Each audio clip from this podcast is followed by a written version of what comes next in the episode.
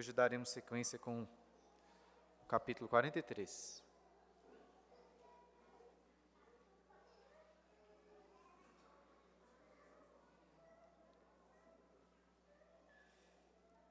Deixe a sua Bíblia aberta aí para nós meditarmos neste texto. Há algumas semanas, o presbítero Lucas Gibran brincou que para pegar aqui na igreja tem que começar o sermão citando ou alguma música de rock ou a história de um livro ou de um filme, de preferência O Senhor dos Anéis e então expor o texto bíblico. Eu não posso dizer que o Gibran está errado, mas ele se esqueceu de outro elemento muito importante nos sermões do pastor dessa igreja. Qualquer é outra coisa que sempre aparece nas pregações? A comida. O Gibran esqueceu de falar da comida. E é difícil pregar esse capítulo 43 de Gênesis sem falar sobre comida, que tem um papel fundamental na história. E eu quero mostrar isso para vocês inicialmente, lendo novamente os versículos do início, do meio e do fim do capítulo. Olha aí, o versículo 1 começa dizendo: A fome persistia gravíssima na terra. Agora olhe para o meio do capítulo, no versículo 16. Vendo José a Benjamim com eles, disse ao despenseiro de sua casa: Leve estes homens para casa, mata rezes e prepara tudo pois estes homens comerão comigo ao meio-dia. Rezes, se alguém não sabe, são animais abatidos para se assar e comer, ou seja, José ia fazer um belo churrasco. Agora olha o último versículo, versículo 34. Então lhes apresentou as porções que estavam diante dele. A porção de Benjamim era cinco vezes mais do que a, qualquer, a de qualquer deles. E eles beberam e se regalaram com ele. Nas últimas semanas eu li dois livros muito legais que me fizeram apreciar ainda mais a comida e o ato de cozinhar.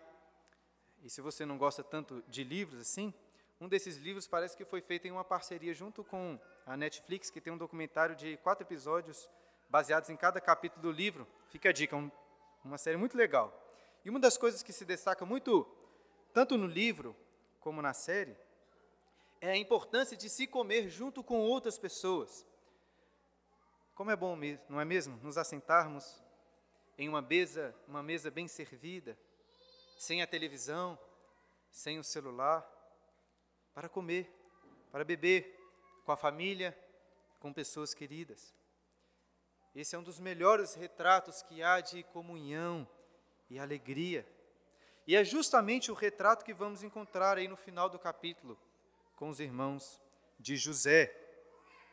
E outro grande destaque desse livro, dessa série que citei, antes mesmo dessa refeição comunitária, é a importância da preparação da comida, do ato de cozinhar. O autor do livro, chamado Michael Pollan, consegue demonstrar muito bem os diversos benefícios de se preparar e cozinhar a própria comida. Eu sei que algumas pessoas aqui na igreja não gostam tanto assim de cozinhar e, e tudo bem, né? Podem pedir uma pizza e, e me chamarem lá na sua casa que vai ser muito bom. Ainda assim, quando a gente come uma refeição que foi preparada com carinho por alguém, isso tem um gosto especial. Parece que a pessoa coloca um pouco dela mesma naquela refeição deixando tudo ainda mais saboroso. Eu gosto de cozinhar e, em vários sentidos, cozinhar me faz lembrar deste ato de preparar um sermão para a igreja. Porque ao preparar um jantar, você vai para a cozinha, se utiliza ali de vários instrumentos, como facas, tábuas e panelas, mistura vários ingredientes e temperos, um pouco disso, um pouco daquilo, deixa a cozinha toda bagunçada, pelo menos no meu caso. E no final você deixa todos esses instrumentos e potes de tempero para trás. E serve apenas aquele bonito e saboroso prato, pronto para comer. Acho que isso parece bastante com o que eu tenho para fazer quando preparo um sermão. Uso ali alguns dicionários, leio alguns comentários, escuto alguns sermões, leio uma história, assisto um filme às vezes, coloco aquele temperinho próprio e venho com um sermão pronto para servir e servir de alimento para a igreja. Foi isso que eu fiz durante essa semana. Acho que deixei o escritório bem bagunçado lá em casa e trouxe alimento para os irmãos. Não garanto aqui uma boa carne assada, nem um risoto assim com salmão, mas acredito que seja um arroz com feijão gostoso o suficiente. Vamos ler, irmãos, novamente e nos alimentar desse texto da palavra de Deus. Olha o versículo 1 começa dizendo assim: A fome persistia gravíssima na terra. Caso alguém não saiba ou não se lembre do contexto dessa fome, permita-me rapidamente lembrar que o capítulo 43 está no meio da história de José, que é um dos doze filhos de Jacó, que teve o seu nome mudado por Deus para Israel que é de onde que veio o povo de Israel. E os irmãos de José, por inveja e ódio, haviam vendido como escravo ao Egito e disseram ao pai que ele estava morto. Mas Deus, que é o autor dessa história e de todas as outras histórias, conduziu todos os eventos de forma que agora, mais de 20 anos se passaram, e José, que antes era escravo, se tornou o maior oficial no Egito. E durante sete anos de grande abundância que se passaram na terra, José ajuntou muito cereal. E agora então, durante os sete anos de fome que foram preditos por Deus, José, como governador, estava salvando todas as famílias da terra da fome, vendendo para eles comida. No capítulo anterior, que estudamos a última vez, os irmãos de José, aqueles que moravam em Canaã, foram ao Egito para comprar comida e se depararam com quem lá? com José, o irmão deles. Entretanto, enquanto José os reconheceu, os irmãos não reconheceram José. Certamente ele estava muito diferente, com aparência egípcia. E até então, José tinha todos os motivos para crer que aqueles irmãos eram homens assassinos, maus. E dessa forma nós vimos que José, como um instrumento nas mãos de Deus, decide provar, testar os seus irmãos para saber se eles realmente tinham se arrependido de tanto mal que causaram. E se José talvez poderia confiar neles novamente. E dessa forma, sem se dar a conhecer, José fez os irmãos passarem por algumas provas. E os irmãos não só saíram assim tão bem no capítulo anterior, mas percebemos que aquelas provações começaram a produzir algum efeito nos seus corações quando eles se lembraram do terrível mal que fizeram contra José no passado. E a principal prova deles no capítulo anterior foi quando José vendeu uma boa quantidade de cereal para que os irmãos voltassem para casa, mas algemou um destes irmãos, Simeão, para que ficasse preso no Egito até o dia que eles voltassem com Benjamim, o irmão mais novo. Ou seja, José colocou os irmãos em um teste muito similar ao que tinha acontecido no passado. Será que eles estariam dispostos a deixar um irmão para trás, como fizeram com José? Ou será que iriam retornar ao Egito? Quando os irmãos voltaram para casa em Canaã, contaram tudo para o pai, Jacó. Mas Jacó não atendeu o pedido dos filhos de descerem novamente ao Egito com Benjamim, porque temia que algum mal sobreviesse sobre Benjamim, o seu filho favorito. A ideia que eu tenho é que Jacó acreditava que aquela fome iria passar em breve, talvez nunca mais precisariam descer ao Egito. Ou seja, para não correr qualquer risco de perder Benjamim, Jacó estava disposto a deixar Simeão, seu outro filho, para sempre como um preso no Egito. No entanto, Jacó preveu muito mal o que aconteceria. A fome não passou, pelo contrário, como lemos aí no versículo 1. A fome persistia gravíssima na terra. E o que fazer agora? Olha o versículo 2. Tendo eles acabado de consumir o cereal que trouxeram do Egito, disse-lhes o seu pai: Voltai, comprai-nos um pouco de mantimento. Mas Judá lhe respondeu: Fortemente nos protestou o homem, dizendo: Não me vereis o rosto, se o vosso irmão não vier convosco. Se resolveres enviar conosco o nosso irmão, desceremos e te compraremos mantimento. Se, porém, não enviares, não desceremos, pois o homem nos disse: Não me vereis o rosto, se o vosso irmão não vier convosco. Então, aparentemente, sem se preocupar assim tanto com Simeão, Jacó, e junto com seus filhos, comeu o cereal que trouxeram do Egito, todo o cereal. Mas agora a despensa deles estava praticamente vazia. Se ninguém fizesse nada, eles iriam morrer de fome. E por isso Jacó diz aos filhos para voltarem ao Egito e comprar ali, olha aí no texto, só um pouco, né? só um pouquinho mais de mantimento. Como se se fosse só um pouquinho não fosse dar problema para eles. Porém, Judá assume aqui a liderança, liderança dos irmãos e responde ao seu pai dizendo: Nós só vamos subir se Benjamim for conosco, de outra forma não iremos. Porque Judá sabia que o governador do Egito não estava brincando quando exigiu que só subissem com o seu irmão mais novo. Jacó não gostou de ser contrariado. Olha o versículo 6. Disse-lhes Israel: Por que me fizeste esse mal, dando a saber aquele homem que tinhas outro irmão?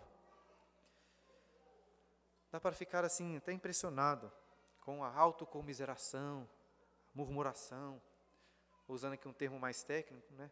com o mimimi de um dos patriarcas mais importantes da nossa fé.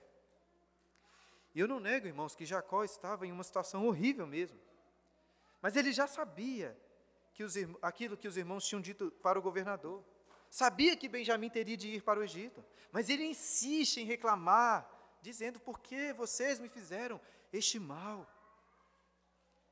No final do capítulo anterior, Jacó já tinha murmurado falando lá de todas as angústias que vieram sobre ele. Quão diferente Jacó era do seu filho amado José, que enfrentou tantas privações, mas sempre com confiança em Deus, o perfeito tapeceiro. Jacó, no entanto, é um velho ranzinza aqui, amargurado, cheio de autocomiseração, como se tudo estivesse dando errado para ele. Porém, quão maravilhoso é para nós, leitores de Gênesis, perceber o erro de Jacó. Ele reclama, como se todas as coisas estivessem contra ele, mas é justamente o contrário. Porque todos os fios desse tapete, dessa história, estão cooperando na realidade para o bem de Jacó. O homem sobre o qual ele está aqui falando com tanto medo era o seu próprio filho José. Benjamim não seria morto, mas seria salvo, junto com toda a família. Agora, eu disse que fiquei impressionado com o mimimi, com a murmuração de Jacó, mas encontramos esse mesmo erro com o povo de Deus no deserto e com a igreja de Cristo hoje. Infelizmente, não nos parecemos tanto assim com José, com confiança inabalável em Deus. Parecemos mais com Jacó em suas reclamações. Como gostamos de valorizar as nossas angústias. E isso não está certo. Eu confesso como que como pastor tenho dificuldades às vezes de aconselhar aquelas pessoas que estão enfrentando dificuldades, que estão sofrendo. Isso porque, por um lado, eu me compadeço do sofrimento que elas estão passando. Eu sei que é ruim, eu sei que é doloroso, mas, irmãos, a vida precisa continuar. Precisamos confiar que Deus está conduzindo todas as coisas. Portanto, pare de valorizar tanto assim os seus sofrimentos, as suas dificuldades, e valorize mais o cuidado e a providência de Deus. Eu já falei algumas vezes aqui na igreja que acredito que uma das principais virtudes do crente é ser mais casca grossa, mais resiliente, enfrentando as dificuldades da vida com mais fé, com mais confiança e alegria em Deus. E eu sei que é muito fácil para mim falar isso, e não tenho tanta moral para ensinar sobre este assunto. Eu sou fraco também. Mas podemos aprender com este testemunho de José, em contraste com o testemunho de Jacó, que ficava tantas vezes reclamando. E no versículo 7 nós vemos a resposta dos filhos diante da reclamação do pai. Olha aí, versículo 7. Responderam eles: O homem nos perguntou particularmente por nós e pela nossa parentela, dizendo: Vive ainda vosso pai? Tendes outro irmão? Respondemos-lhe segundo as suas palavras. Acaso poderíamos adivinhar que haveria de dizer: Trazei vosso irmão? Note que a honestidade foi uma das maiores preocupações daqueles irmãos na conversa que tiveram com o governador do Egito. Ele perguntou, havia perguntado particularmente sobre o pai e sobre o irmão. E eles não estavam dispostos a mentir, a enganar, como Jacó achava melhor. E precisamos nos lembrar que o nome Jacó está diretamente associado com o engano. E Jacó, aqui em seu questionamento aos filhos, parece preferir que os filhos, ao invés de terem contado a verdade, tivessem enganado ou tivessem jacosado o governador, mentido, ao invés de contar a verdade sobre Benjamim. Ou seja, Jacó estava voltando às suas velhas trapaças, enganos. Mas os filhos não vão permitir isso. E eis que Judá aparece novamente como um líder responsável para exortar o seu próprio pai. Olha o versículo 8. Com isso disse Judá a Israel, seu pai: Envie o jovem comigo e nos levantaremos e iremos, para que vivamos e não morramos, nem nós, nem tu, nem os nossos filhinhos. Eu serei responsável por ele, da minha mão requererás. Se eu tu não trouxer e não tu puser à presença, serei culpado para contigo para sempre. Se não nos tivéssemos demorado, já estaríamos com certeza de volta, segunda vez. Há alguns domingos nós lemos o capítulo 38 de Gênesis, que conta a história de Judá e Tamar. E parecia assim um capítulo meio sem ligação com o restante da história de José, bem ali no meio. Mas agora estamos começando a perceber melhor a importância da mudança na vida de Judá que ocorreu naquele capítulo. Porque antes, lá no capítulo 37, Judá foi justamente o irmão que propôs vender a José como escravo e lucrar com isso. Mas após o capítulo 38, começamos a perceber que Judá era um homem muito diferente. E se antes ele odiava o irmão, o filho favorito de Jacó, agora ele se coloca como responsável por Benjamim. No texto em hebraico, literalmente Judá coloca a sua própria vida, ele diz, como um penhor pela vida de Benjamim. E como um bom líder, Judá exorta o próprio pai, a Jacó, a parar de pensar somente em si mesmo, nas suas angústias, para pensar em toda a família. Olha aí no texto que Judá usou as próprias palavras do pai, lá no início do capítulo anterior, para que vivamos e não morramos. E ele diz mais: nem nós, nem tu, nem os nossos filhinhos. Ou seja, Pai, não adianta nada ficar aqui com Benjamim. Porque se for assim, todos nós iríamos morrer de fome, se não o levarmos para o Egito. E além disso, Judá parece até colocar o dedo ali na procrastinação do pai quando diz: se não nos tivéssemos demorado, já estaríamos com certeza de volta segunda vez. Assim, Judá desponta entre os irmãos como um bom líder. E no próximo capítulo, essa liderança ficará ainda mais evidente.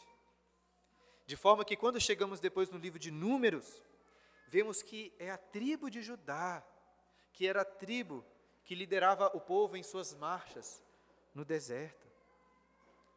E o próprio Jacó irá reconhecer essa liderança, porque em sua bênção final sobre os filhos, Jacó vai falar de Judá como aquele que lidera os seus irmãos, como aquele que carrega o cetro de rei.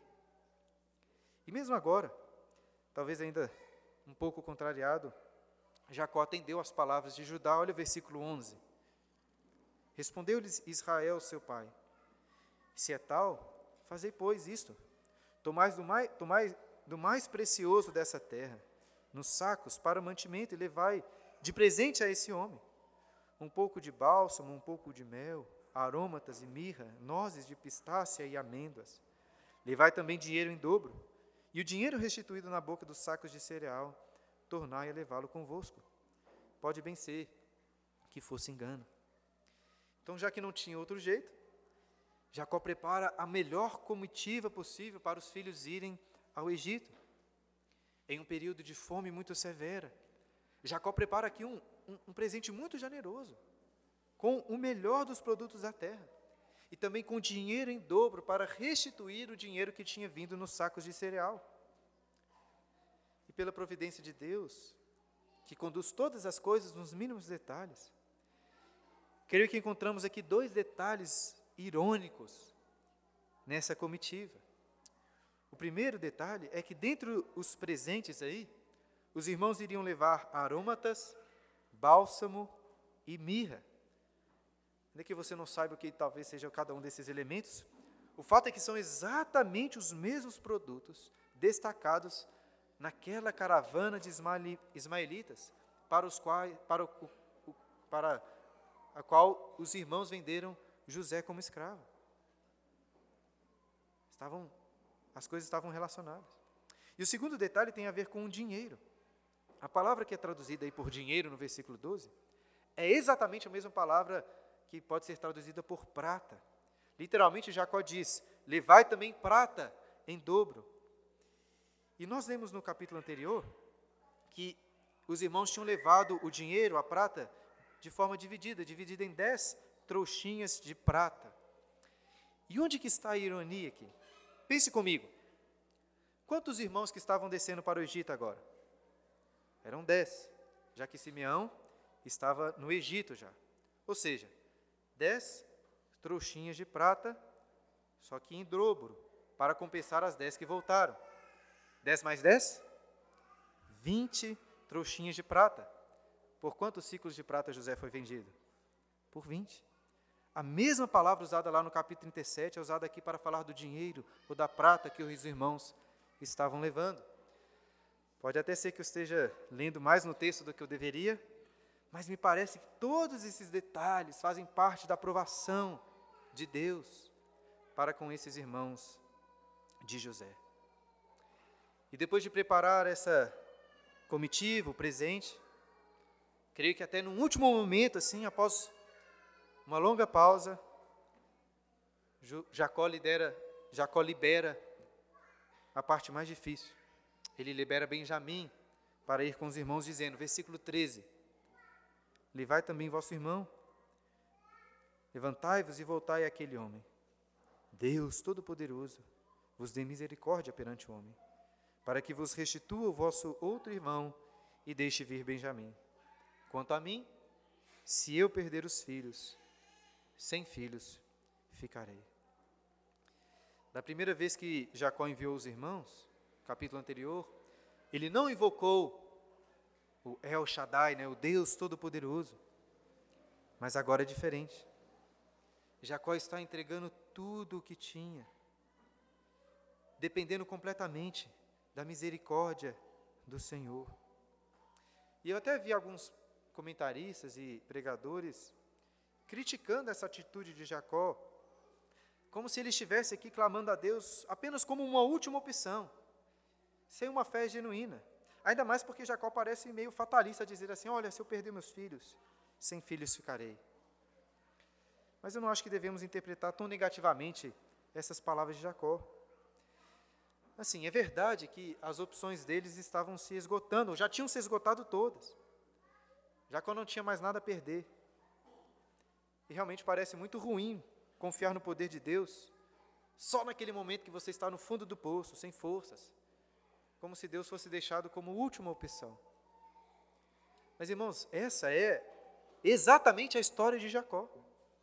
É isso que Deus fez com Jacó desde o início, tirando dele tudo, para que Jacó deixasse os seus próprios planos, os seus próprios esquemas, a sua própria força para confiar somente na misericórdia de Deus, que o Senhor sempre foi a sua única opção. E desde o início desse sermão, eu estou usando propositadamente apenas o nome de Jacó. Mas se você leu com atenção, deve ter percebido que em todo o capítulo, o autor só usa o nome Israel. Você se lembra de quando o nome de Jacó foi mudado para Israel? Foi lá no final do capítulo 32. Depois que Jacó, em uma situação semelhante, tinha enviado vários presentes para o seu irmão Isaú. Tinha medo de se encontrar com seu irmão. Parece que o autor quer nos lembrar deste momento. Quando Jacó lutou com o próprio anjo de Deus, mas foi derrotado. O anjo deslocou a coxa de Jacó. E assim, quando Jacó já não tinha mais forças para lutar, não tinha mais o que fazer, sofrendo ali certamente de grande dor. Israel se agarra no anjo e diz: Não te deixarei ir, se não me abençoares. E eu acho que é a mesma coisa que está acontecendo agora no capítulo 43. Jacó está aqui derrotado, angustiado. E sem onde agarrar, agora ele se agarra em Deus e clama por sua bênção, por sua misericórdia. E muitas vezes, Deus faz isso conosco, nos derrota, nos coloca em situações assim de dor, de fome, de miséria, de sofrimento, para que a gente pare de ser como Jacó, confiando em nossos próprios planos, para sermos transformados em Israel, aquele que lutou com Deus e prevaleceu, porque confiou apenas no poder do El Shaddai, do Deus Todo-Poderoso. Não é possível se agarrar na misericórdia de Deus apenas com uma mão. Ou você confia tudo, toda a sua vida, tudo que você tem nas mãos do Todo-Poderoso, ou você não tem uma fé verdadeira. Geralmente, quando eu converso com alguma pessoa que está começando a se interessar na fé cristã, eu ressalto isso. Você precisa entender que essa decisão diz respeito a tudo que você tem, se você está disposto realmente a entregar tudo a Cristo. E essa é uma decisão muito séria. Porque você vai colocar tudo o que você mais ama, o seu cônjuge, os seus filhos, o seu trabalho, tudo o que você tem, nas mãos de Jesus, confiando que é Ele que vai cuidar e dominar sobre todas as coisas. Jacó finalmente confiou tudo na misericórdia de Deus. E nós que já sabemos do final dessa história, sabemos que Deus não irá desampará-lo. Encontraremos graça e misericórdia ainda nesse capítulo. Olha a segunda parte do capítulo, a partir do versículo 15. Tomaram, pois, os homens os presentes, o dinheiro em dobro e a Benjamim. Levantaram-se e desceram ao Egito e se apresentaram perante José. Vendo José Benjamim com eles, disse ao despenseiro da sua casa: Leve estes homens para casa, mata rezes e prepara tudo, pois estes homens comerão comigo ao meio-dia. Fez ele como José lhe ordenara e levou os homens para a casa de José.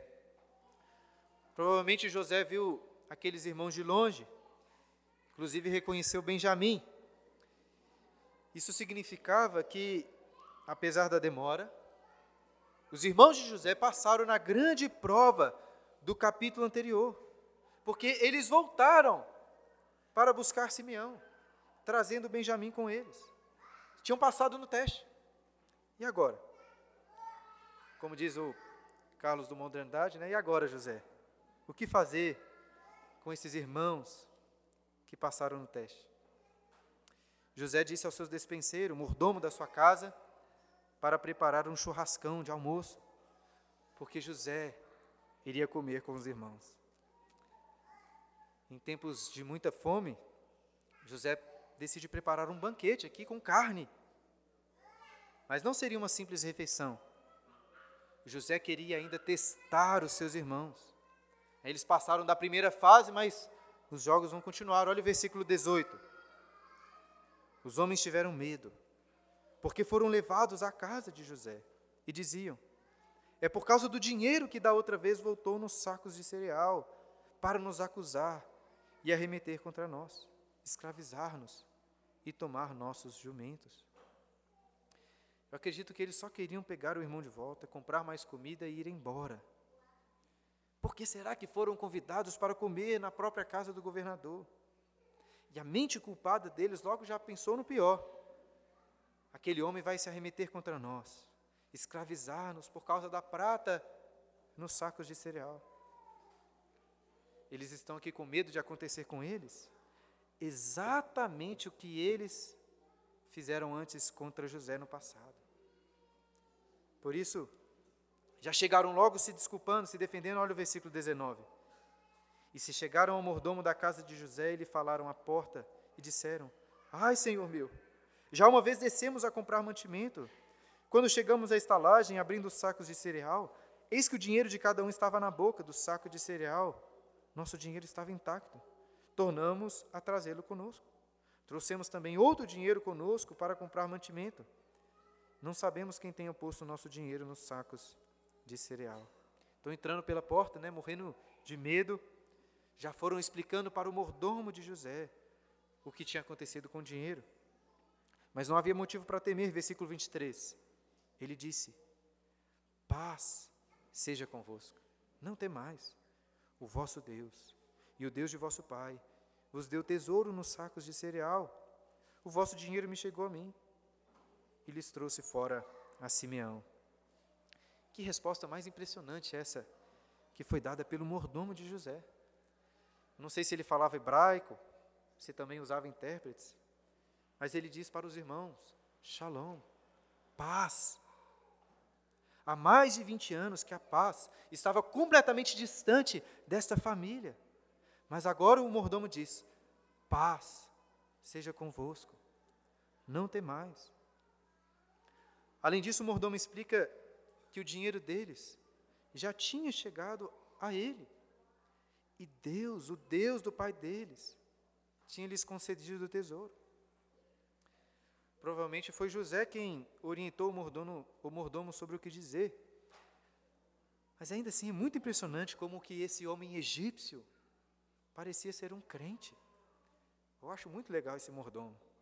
Talvez o encontraremos no céu também. Porque a casa de José ali no Egito parecia ser uma casa onde se temia o nome do verdadeiro Deus, o Deus de Israel. E o próprio José já tinha, dado, tinha dito para os irmãos no capítulo anterior que ele temia a Deus. Agora, será que o mordomo estava mentindo quando ele disse aquelas coisas sobre o dinheiro? Até porque provavelmente foi ele mesmo quem colocou de volta as trouxinhas de prata nos sacos de cereal. Mas eu não acho que ele esteja faltando com a verdade aqui. Primeiro, porque o dinheiro dos irmãos realmente tinha chegado a ele. Né, como foi dito, eles não eram ladrões. Ele recebeu a prata pelo cereal. Agora, foi Deus quem deu o tesouro para eles? Eu creio que sim. Por que não? Fica muito claro nesses capítulos finais de Gênesis que José tinha uma consciência de ser um instrumento de Deus para provar os irmãos. É uma bênção isso aqui, porque Deus, através de José, tinha assumido todas as coisas, tinha pago pelo cereal e tinha enchido os irmãos de tesouros. Imagino que essa informação impressionou aqueles irmãos muito. É o que, que estava acontecendo. Mas apesar da surpresa, o fato é que eles poderiam ficar mais tranquilos agora. Ainda mais que Simeão foi trazido até eles. Simeão estava bem. As coisas estavam melhorando. Olha o versículo 24. Depois levou o mordomo aqueles homens à casa de José, lhes deu água, e eles lavaram os pés. Também deu ração aos seus jumentos. Note aí como que o autor faz questão de narrar com detalhes a boa hospitalidade que foi concedida pelo mordomo, deu ração aos animais, levou água para os homens lavarem os pés, que estavam sujos e cansados da viagem. Versículo 25. Então prepararam um presente para quando José viesse ao meio-dia, pois ouviram que ali haviam de comer.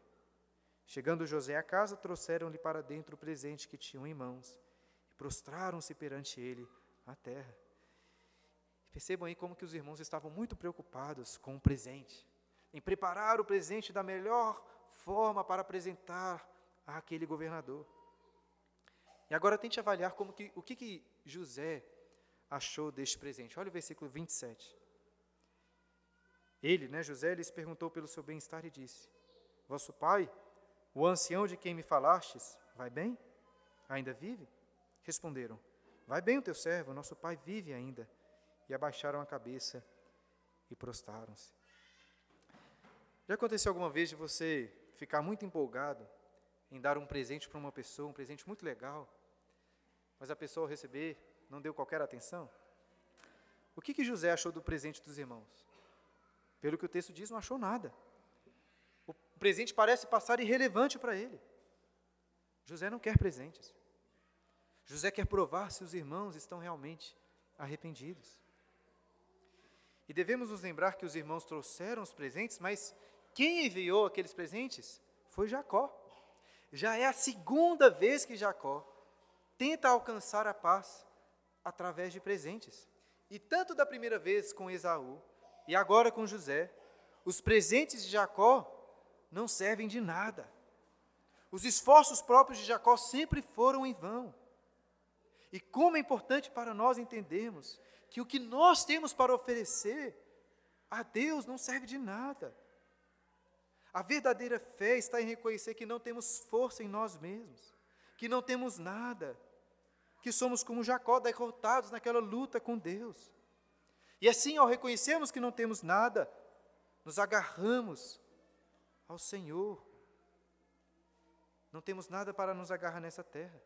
A verdadeira fé nos leva para agarrar somente em Deus, confiando apenas na Sua graça e na Sua misericórdia. José não queria saber do presente, mas José parece bastante interessado em saber sobre o seu pai. Note aí no texto que José chama o pai de o ancião de quem me falastes. Mas os irmãos chamam o pai de o teu servo. É assim que eles falam de Jacó.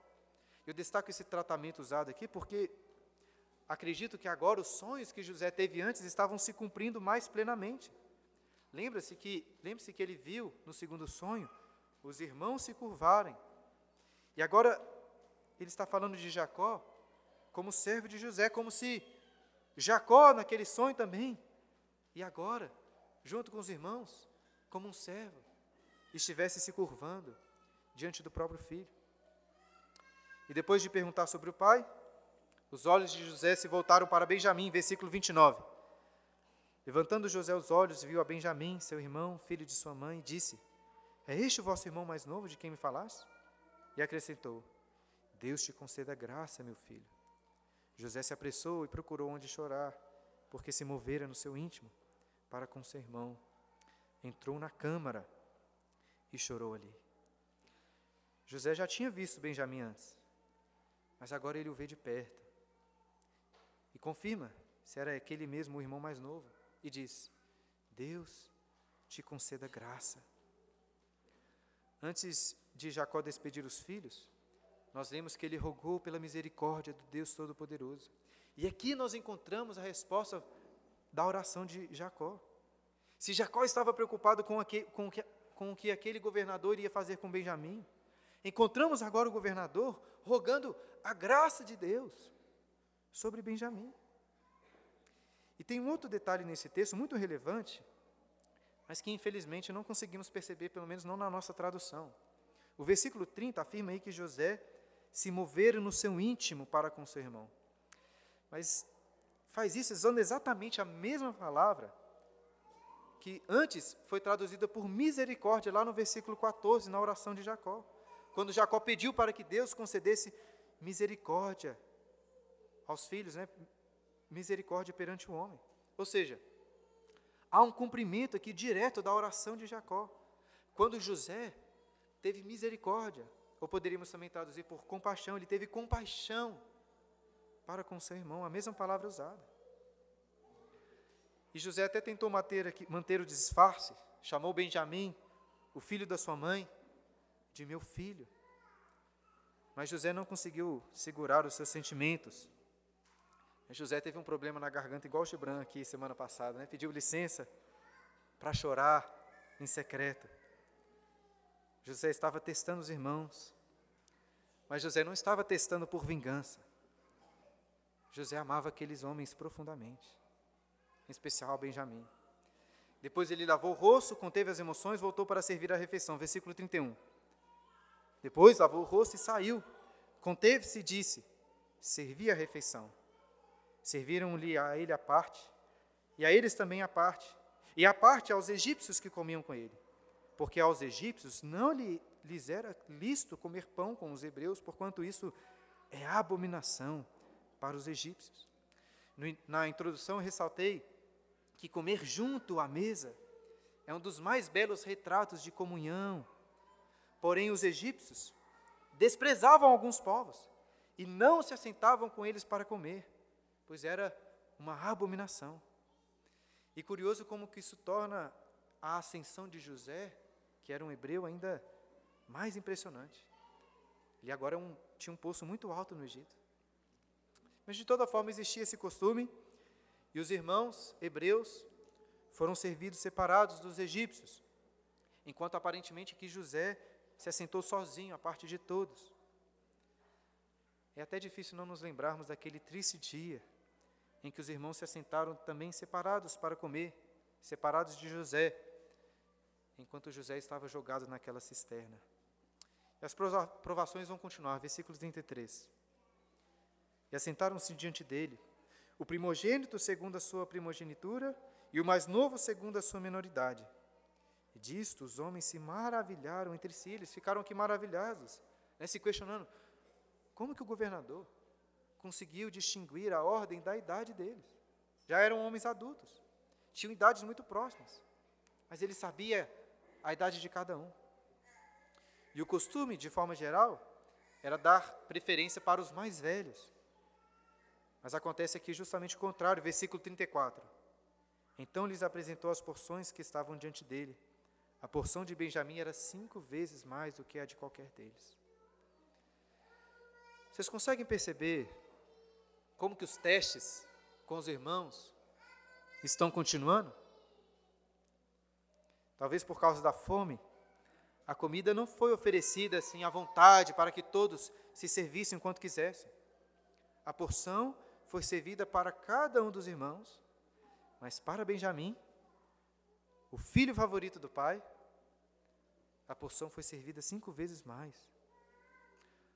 Anos atrás, estes irmãos odiaram José pela preferência que sempre era dada a ele.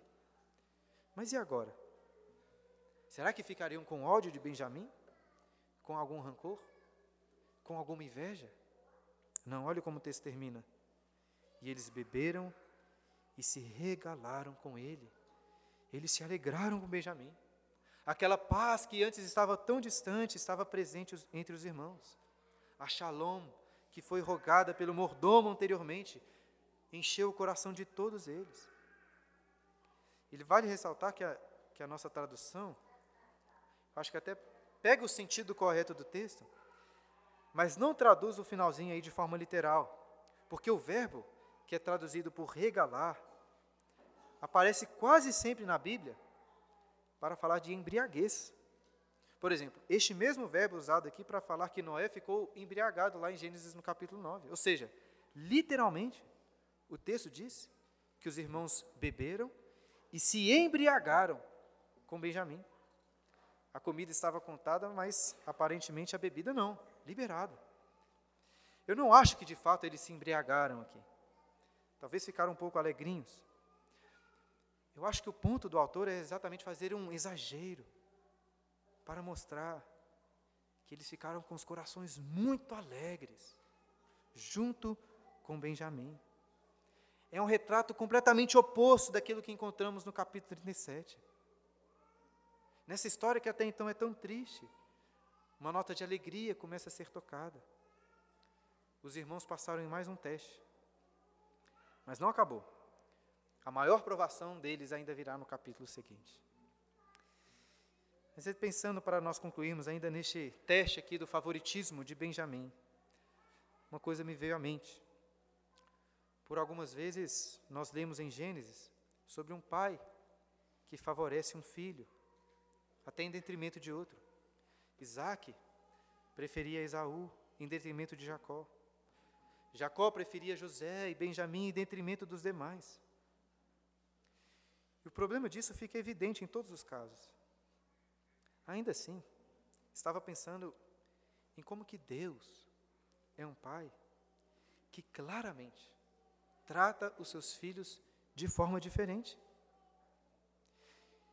Imagine que o seu pai te deu uma herança cinco vezes maior, ou na verdade, Imagine que o seu pai deu uma herança cinco vezes maior para o seu irmão, maior do que a sua. O que você iria dizer? Se seu irmão claramente fosse muito mais favorecido, o que você iria dizer? Meu pai é injusto. Mas percebam, será que não é em algum sentido exatamente isso que Deus faz conosco, os seus filhos?